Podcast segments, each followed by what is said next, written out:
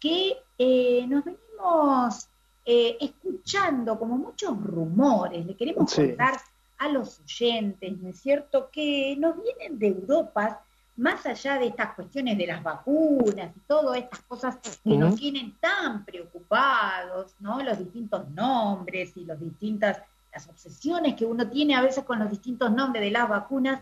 Bueno, pero resulta que en Europa también eh, hay otras cuestiones muy importantes y graves también que se vienen desarrollando hace un tiempo atrás. Bueno, les cuento de qué se trata esto, quizás si alguno no lo, no lo ha escuchado, es lo siguiente. Eh, hace más o menos dos años en Alemania empezó un camino que eh, está tendiendo a dividir un poco la iglesia, un poco mucho diría yo, ¿no?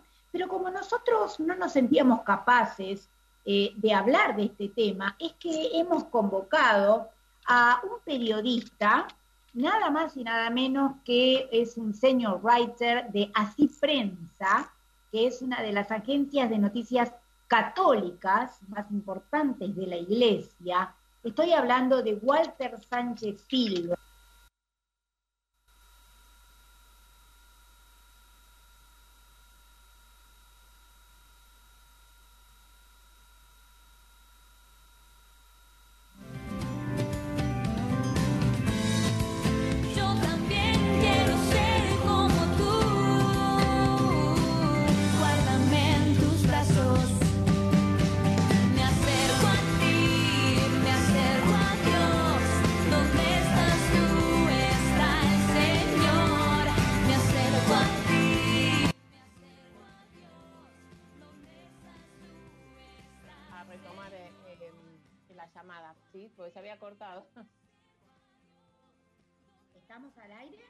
Ahora sí, ya estamos al aire. Sí, sí, sí, sí. Ahora sí. Perfecto. Bueno, muy bien. No sé dónde me quedé, la verdad que. Estaba presentando al invitado. Perfecto, bueno, muy bien. Acá Podemos volver a presentarlo. Acá estamos nuevamente. Bien, bueno, muy bien. Les queríamos comentar, eh, le queríamos comentar lo siguiente. Bueno, eh, hace más o menos dos años se originó una eh, una, digamos, este, como una especie de, eh, movimiento, ¿no? Eh, de movimiento en Alemania.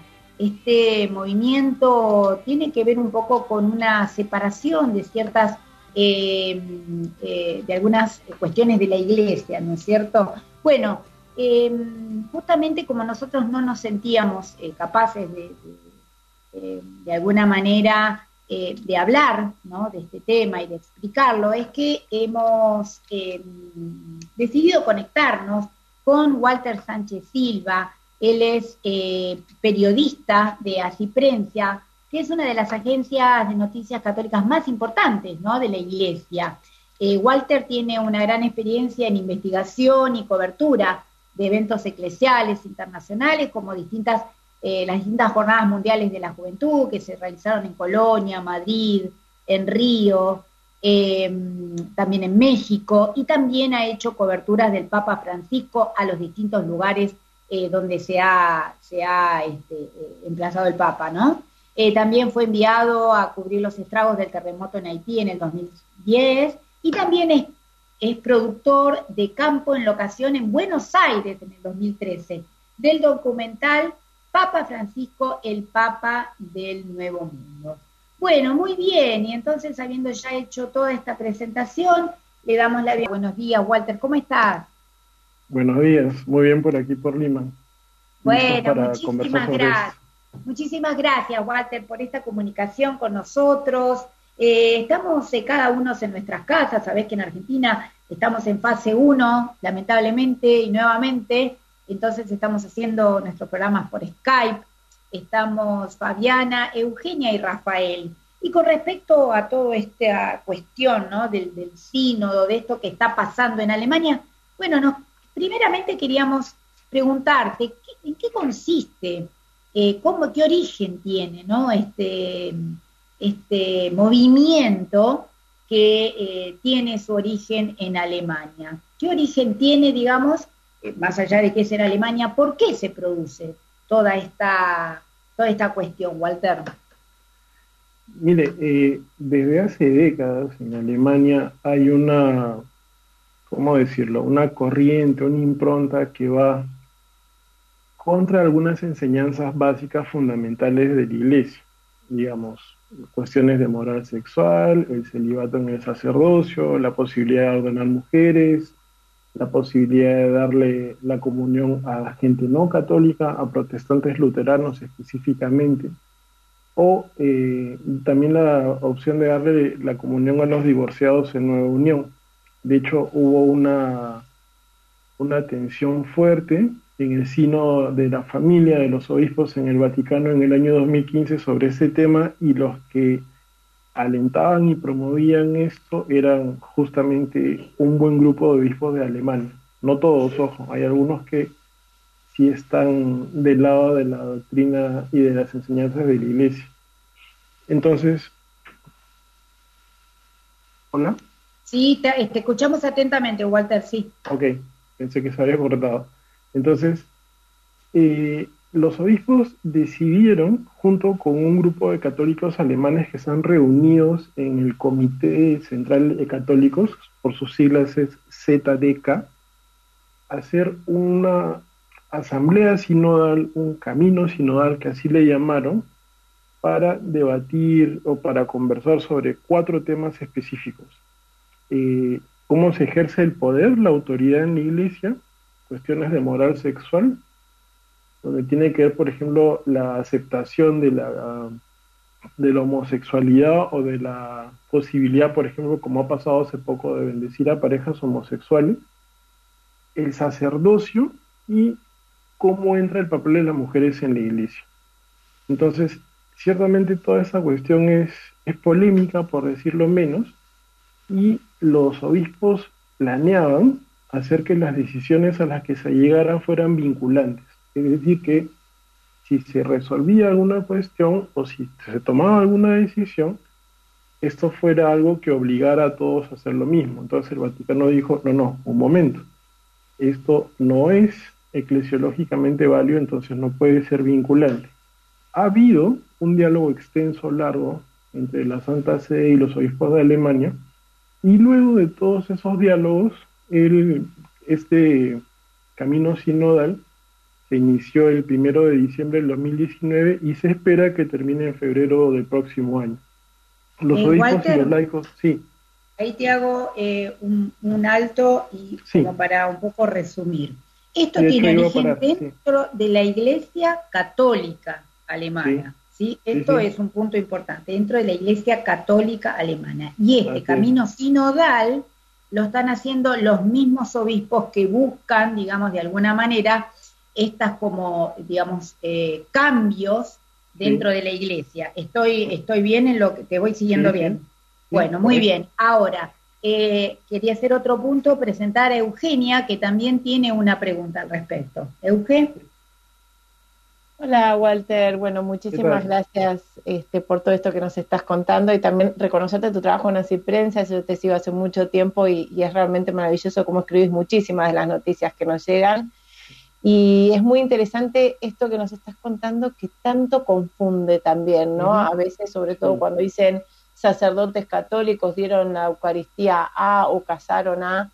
Em, la pregunta es, ¿qué es lo que buscan queriendo confundir si es que se sabe que esto de, de, que parece que quisieran confundir todo en vez de directamente separarse de la Iglesia Católica y hacer otro movimiento? No sé si, si, si es así técnicamente como sería, pero eh, ¿Tienen algún fin que, se puede identificar? Pues preparando un poco el material para esto, veía un, un inicio, si se quiere, que luego ellos han tomado como justificación. En, en, junio del 2019, el Papa les envió una carta a todos los católicos de Alemania, laicos, obispos religiosos, a todo el mundo, y les decía entre varias cosas, que era importante discernir el espíritu de los tiempos, entender qué dicen los tiempos y los signos de ahora. Entonces, mi impresión es que han tomado esto que ha dicho el Papa para decir, bueno, entonces nosotros nos tenemos que amoldar a los tiempos y tenemos que construir una iglesia católica que este, responda a lo que la gente siente ahora o quiere ahora. Y de hecho, este, hace unos días, el, el 24 de mayo, otro alemán, este, el cardenal Gerhard Müller, que este, ha sido el encargado de la doctrina en el Vaticano durante cinco años, durante el pontificado de Benedicto XVI, alemán también, como, como sabemos, claro. escribió un artículo que se llama, este, que tituló Bendición y Blasfemia, y lo escribió después de estas bendiciones que se hicieron de parejas homosexuales, algo que el Vaticano prohibió explícitamente en marzo de este año, y que muchos obispos, curas y agentes pastorales en Alemania quisieron hacer en rebeldía exactamente a esa prohibición. Quisieron justificarlo diciendo que era bendición a cualquiera, que no este, tenían que ser una pareja de homosexuales o lesbianas, sino que podrían ser un papá con su hijo que se aman, este, un par de primos, hermanos, qué sé yo. Pero hicieron esto y el cardenal decía, bueno, aquí este, lo que estamos viendo finalmente es una negación herética de la fe en cuanto a lo que se refiere al matrimonio y los que promueven esto están tratando como tonta a la, a, la gente, como diciéndoles que ellos sí saben cómo interpretar el magisterio de la iglesia, la enseñanza de la iglesia, cuando en realidad no es necesariamente así, de hecho no es así. Y lo que el cardenal decía era que existe en Alemania un espíritu o un, ¿cómo decirlo? Una cuestión cultural que no soporta la primacía de Roma, del Papa, sobre la Iglesia, que no soporta tener que darle cuentas a alguien más y que por lo mismo se cree superior moralmente a la Santa Sede, al Papa y al Vaticano, cuando no es así. O sea, la cabeza de la iglesia es Pedro, ese Papa, y no, no hay nadie más. Entonces, lo que decía este, el cardenal es que están tratando de imponer un punto de vista contradiciendo la enseñanza de la iglesia, tratando de ajustarse, de amoldarse a la sensibilidad de estos tiempos.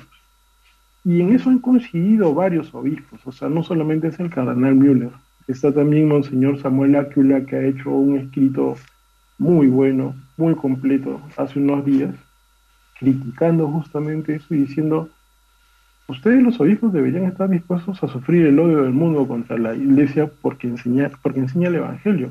No tienen que andarse acomodando a lo que espera este, la gente de ustedes. Ustedes tienen que proclamar la verdad del Evangelio, no lo que les da la gana. Es súper claro, muy bien hecho y en esta línea. Entonces, y a, colación viene un, comentario que me hizo un obispo en el 2015 en Roma, un, polaco muy bueno. Me decía, mira, estos obispos de Alemania intentando acercarse a los luteranos se han hecho más luteranos que ellos, se han hecho, se han alejado tanto de la iglesia, han perdido la percepción de lo sagrado que ahora están promoviendo estas cosas y no sabemos dónde van a acabar.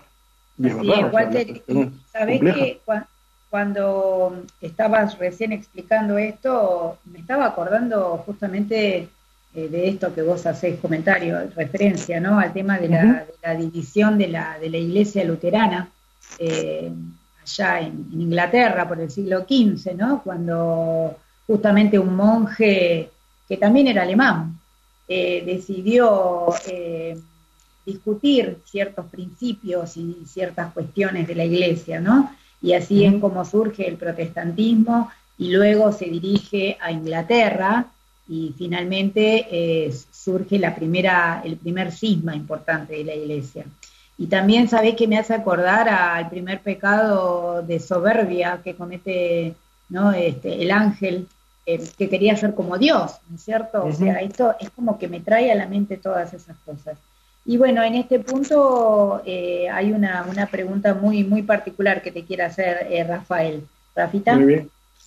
¿Cómo estás, Walter? Un gusto saludarte. ¿eh? La verdad, escuchando, muy bien, muy bien, escuchando muy atentamente. No, la verdad que es gravísimo todo realmente lo que nos estás comentando, ¿no? Porque justamente lo que tienden es hacer un cambio en la doctrina de la iglesia, un cambio en la doctrina de nuestros evangelios, ¿no? Yo te quería consultar, eh, Walter, si sabés, ¿qué medidas está tomando el Vaticano ante esta desobediencia, ¿no? ¿Qué, qué medidas concretas está tomando? Y si esto puede provocar un cisma dentro de nuestra iglesia. Dios quiera que no, digamos, ¿no? Pero ¿esto podría llegar a provocar un cisma? Una muy buena pregunta, y yo me la pregunto todos los días. Este, efectivamente, todos esperamos que eso no suceda, pero en la práctica todo está apuntando hacia eso, hacia esa ruptura de la iglesia con la Santa Sede, con la primacía del Papa.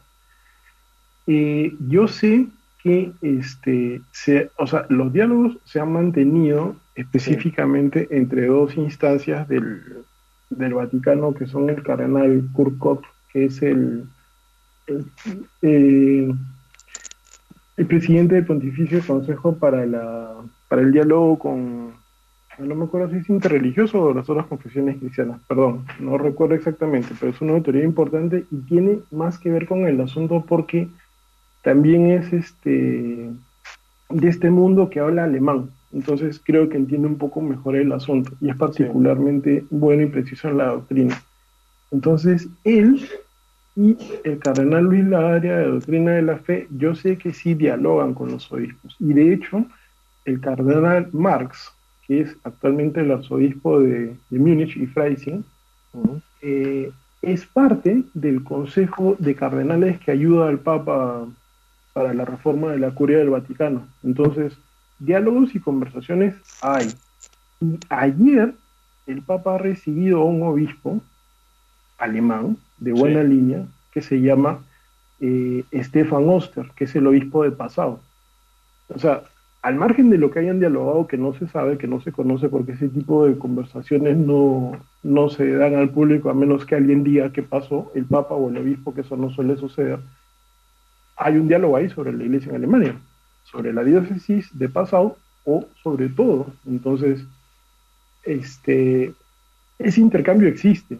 Ahora, yo creo que este, sí debería haber un pronunciamiento del Vaticano específico y eso no, no se me ocurre a mí. Eso también lo dijo el cardenal Müller en su artículo este, Bendición y blasfemia el 24 de mayo. Él dijo que por el bien de la verdad del Evangelio en la Iglesia, Roma no debería observar en silencio, esperando que las cosas no se pongan tan mal ni que los alemanes sean pacificados con fineza táctica y pequeñas concisiones. Necesitamos una declaración clara de principios con consecuencias prácticas. ¿Eso ha pasado? No. ¿Podría pasar? Debería pasar. Y eh, volviendo a hace un par de años, cuando el Papa les escribió a los, a los alemanes, ustedes saben que el Papa es mucho de símbolos, de signos, yo no entendía muy bien en esa oportunidad por qué el Papa mandó su carta un 29 de julio, perdón, de junio, en la solemnidad de San Pedro y San Pablo. El Papa les estaba queriendo recordar que el que le escribía era el vicario de Cristo, el sucesor de San Pedro, el líder, la cabeza de la Iglesia Católica en la que ellos están. Y les decía muchas cosas, pero dos cuestiones fundamentales eran volver a la verdad del Evangelio y corregir aquello que esté necrosado, aquello que esté muerto en la iglesia en Alemania, y no dejarse eh, convencer por el espíritu mundano o antievangélico en las cosas que hacían. O sea, les pedía, por un lado, revisen y por otro lado, este, conviértanse, revuelvan al Evangelio. Y les advertía sobre la tentación de caer en las mentiras del demonio.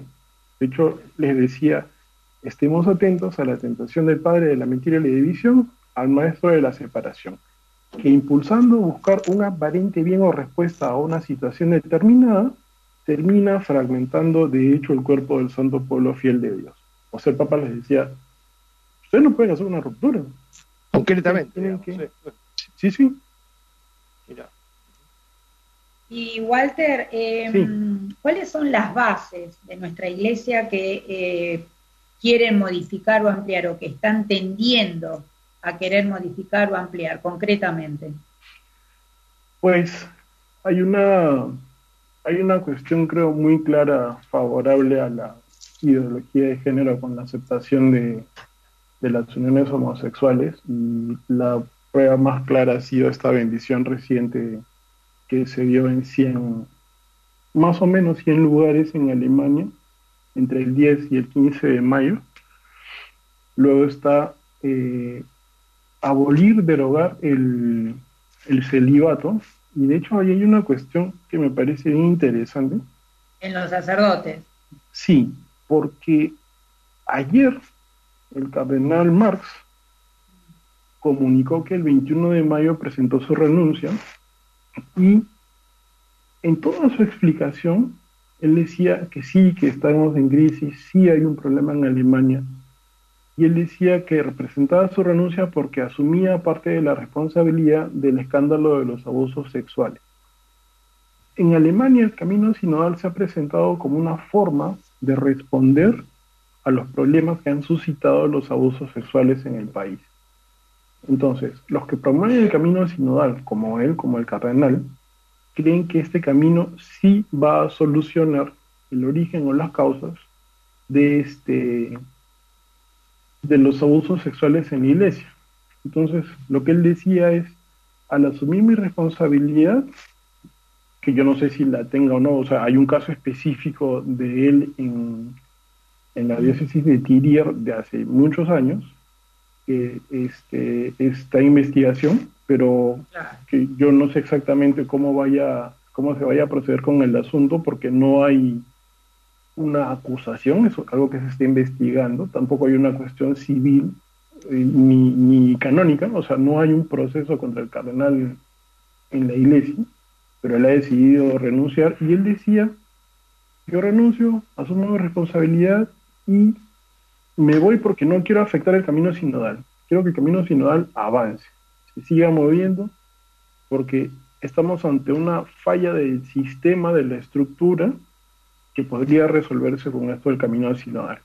Entonces, además de la cuestión de la homosexualidad y la ideología de género, la cuestión del celibato, está esto de poderle, poderle dar libremente la comunión a otros que no sean católicos, como ya hicieron hace unos días y como hacen en algunos sitios con cierta regularidad, y eh, la, la, posibilidad de ordenar mujeres eh, al diaconado y al sacerdocio. Y esto también tiene una, un incidente reciente que ha ocurrido entre el 10 y 15 de mayo, si no me equivoco, más o menos todo esto pasó en la misma semana, lo de la bendición de homosexuales, la cuestión de la comunión a protestantes y 12 mujeres en 12 lugares de, Alemania, entre parroquias y centros de la iglesia, predicaron homilías, que es algo que está reservado al sacerdote en una misa. Entonces, si hay un objetivo, sí. Cuando, perdón, perdón que te interrumpa, cuando vos hablas de lugares, ¿te referís a iglesias católicas? Sí, o sea, dentro de la iglesia misma, de una iglesia católica lo están haciendo. Sí, sí.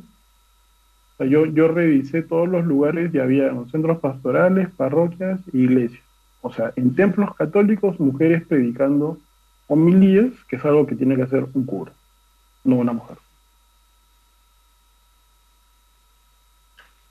Exactamente, sí. Además el tema de este, las bendiciones, eh, parejas sexuales también dentro y dar la comunión a los protestantes, ¿no? Un poco también esto eh, habla de lo que es un sacrilegio, ¿no? A la, a la Eucaristía, justamente. Sí. de hecho, en la, en la cuestión de la, de la comunión, que es algo que yo recuerdo ya desde hace mucho tiempo, no solo los protestantes, sino los divorciados en Nueva Unión, creo que es importante entender una cuestión económica, si se quiere. En Alemania los que pertenecen a alguna iglesia pagan un impuesto que va entre el 8 y el 9% eh, del ingreso mensual anual. Entonces, este pago en algunos lugares de los protestantes a la Iglesia Católica, porque hay protestantes que le dan la plata a la Iglesia Católica, hacía que algunos exigieran la comunión como si fuera un servicio. o sea, a, ese punto también se ha llegado. Walter, eh, hago una consulta más sobre este tema. Eh, ¿Se nos puede excomulgar, por, por ejemplo, por dar así la, comunión a personas no católicas y por todo esto que están haciendo? Digamos, ¿se procede a la comunión o requiere de algo más? Una buena pregunta. Eh, como saben, el Papa acaba de publicar, de presentar una reforma del, del Código de Derecho Canónico, que es la ley de la Iglesia, en donde se ha establecido algunas cosas como que se sancione con la suspensión y la expulsión del Estado clerical, o sea, que un cura deje de ser cura en la práctica, por ejemplo, si es que se aplican mal o indebidamente los sacramentos. Pero esa reforma recién se va a poner en práctica el 8 de diciembre. O sea, todavía ah. estamos a meses. Claro. Lo que debería haber ocurrido con los sacerdotes o los obispos que han hecho estas cosas que no están bien ha sido una sanción eh, explícita o eh, efectiva de, las autoridades con los obispos en las diócesis donde sucedió. Probablemente una suspensión, por lo menos. Yo no sé si se aplique la excomunión, yo creo que no, porque de hecho la excomunión es cuando la cosa ya es gravísima y llega a un punto en el que ya no hay vuelta atrás, es demasiado pertinaz. O sea, cuando el primer caso que se me ocurre siempre con la excomunión es lo de, del obispo Lefebvre que ordenó sin permiso a cuatro obispos hace como 35 o 40 años. Pero ahí hubieron muchos años antes de llegar a eso. claro, como recorrido. Busca eh, principalmente la conversión del sancionado. Claro. se sanciona así porque es gravísimo lo que ha pasado y porque hay una insistencia pertinaz en algo, pero yo no he visto algo que sea por una cuestión este, específica, a menos, por ejemplo, que estemos hablando del, del aborto que lleva la excomunión automática. Pero incluso con eso, este, o sea, yo no los pondría al mismo nivel. Yo creo que tendría que pasar mucho tiempo para que algo así suceda. Yo recuerdo, no un caso de excomunión, pero sí un caso de sanción a un obispo australiano hace unos años que este creo que quería ordenar mujeres. No recuerdo exactamente el caso, pero recuerdo la sanción. Pasaron 12 o 15 años en los diálogos del Vaticano y las autoridades de la Congregación de los Obispos con él para que diera marcha atrás, nunca lo hizo y la sanción fue que se le retiró de su cargo de obispo. O sea, no hubo excomunión. Walter, eh, se me está ocurriendo una pregunta más, perdón, ¿eh? pero cuando uno en los grandes medios no lee sobre este tema y hablan sobre sacerdotes católicos y demás, por ahí es una opinión personal la que te pido. Eh, ¿no crees que esto responde que hablen así y que confundan por ignorancia, porque por ahí el periodista no es católico, no conoce tanto su fe y se está confundiendo, o realmente está respondiendo a este movimiento mundial de, la ideología de género y de todo esto que pareciera que mucha gente quiere y en realidad son porciones muy chiquititas este, para causar un sesionalismo que, que no existe? Bueno, yo recuerdo y vuelvo al, al sino del 2015 porque vi la sala estampa del Vaticano, la sala de prensa donde estamos los que vamos a cubrir algún evento en, la Santa Sede, debe tener un espacio como para 150, 200 personas, tal vez más, no importa el número, pero digamos, para que se hagan una idea de cuánta gente había en cada conferencia de prensa al final de los trabajos del Sino solía suceder que los periodistas, la mayoría, preguntaban cosas a favor de la agenda de la ideología de género o a favor de que se le diera la Eucaristía a los divorciados en unión o a favor de cualquier cosa que fuera en contra de la enseñanza de la iglesia. Y uno veía luego los reportes si el obispo o la persona preguntada iba más o menos en línea con la pregunta, entonces el reporte era favorable. Si el obispo o la persona que hablaba defendía con simpleza, directo y claridad lo que enseña la iglesia, ese reporte no era favorable. incluso de medios católicos que quieren el cambio de la doctrina.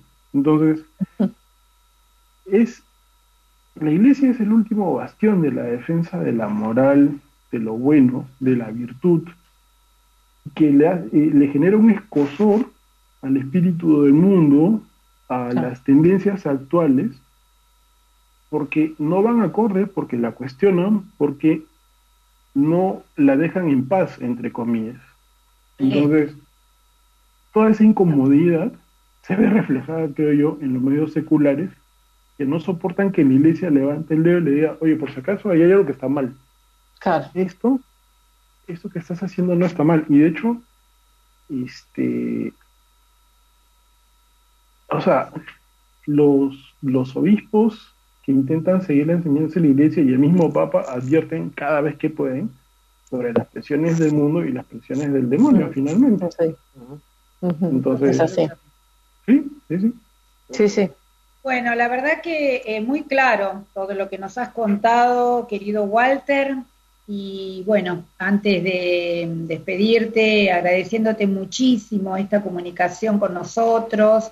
Eh, sabemos que allá en Perú es muy tempranito y agradeciéndole también a Marta Calderón que nos pasó el contacto de Walter. Em, bueno, queríamos simplemente, si vos nos podíamos, podía cerrar esta entrevista con una eh, con alguna idea o con alguna expresión final eh, que pueda resumir de alguna manera eh, esto que está pasando y bueno, cómo podría, cómo esto podría revertirse. Sí, de hecho, releyendo la carta del Papa Francisco de junio del 2019, el Papa advertía sobre todos los problemas, sobre la necesidad de curar, reemplazar lo muerto en la iglesia con el Evangelio para recuperar la alegría del Evangelio y planteaba tres cuestiones concretas. Oración, penitencia y adoración. En Alemania hay muchos curas que ya no se confiesan, o si se confiesan, se confiesan una vez al año, y ese es un dato específico del 2017 o 2018, no recuerdo el año. Entonces, hay que rezar mucho por iglesia, hay que alentarlos a ellos. Y el Papa también decía, y terminaba con una advertencia que, eh, que decía así, y lo voy a leer. Cada vez que la comunidad eclesial intentó salir sola de sus problemas, confiando y focalizándose exclusivamente en sus fuerzas o en sus métodos, su inteligencia, su voluntad o prestigio, terminó por aumentar y perpetuar los males que intentaba resolver. Lo que hay que hacer es volver a Dios, volver a la fuente del Evangelio, regresar a eso, al primer amor de la que habla el Papa y que habla Áquila también en su carta que les escribe a los alemanes, y renovarse a partir de eso, con ese triple camino de oración, penitencia y adoración. O sea, camino es claro, la cuestión es animarlos, alentarlos a que lo hagan y que los buenos católicos, que son la mayoría, creo yo, en Alemania, porque las estructuras son las que están copadas por los que quieren estos cambios, sigan peleando la buena batalla del Evangelio, de la doctrina, de las cosas buenas de la Iglesia. Absolutamente, y no solamente en Alemania, sino también todos nosotros, ¿no? La Iglesia toda, tenemos que defender justamente a nuestra madre, la Iglesia, para que podamos estar juntos todos como hermanos.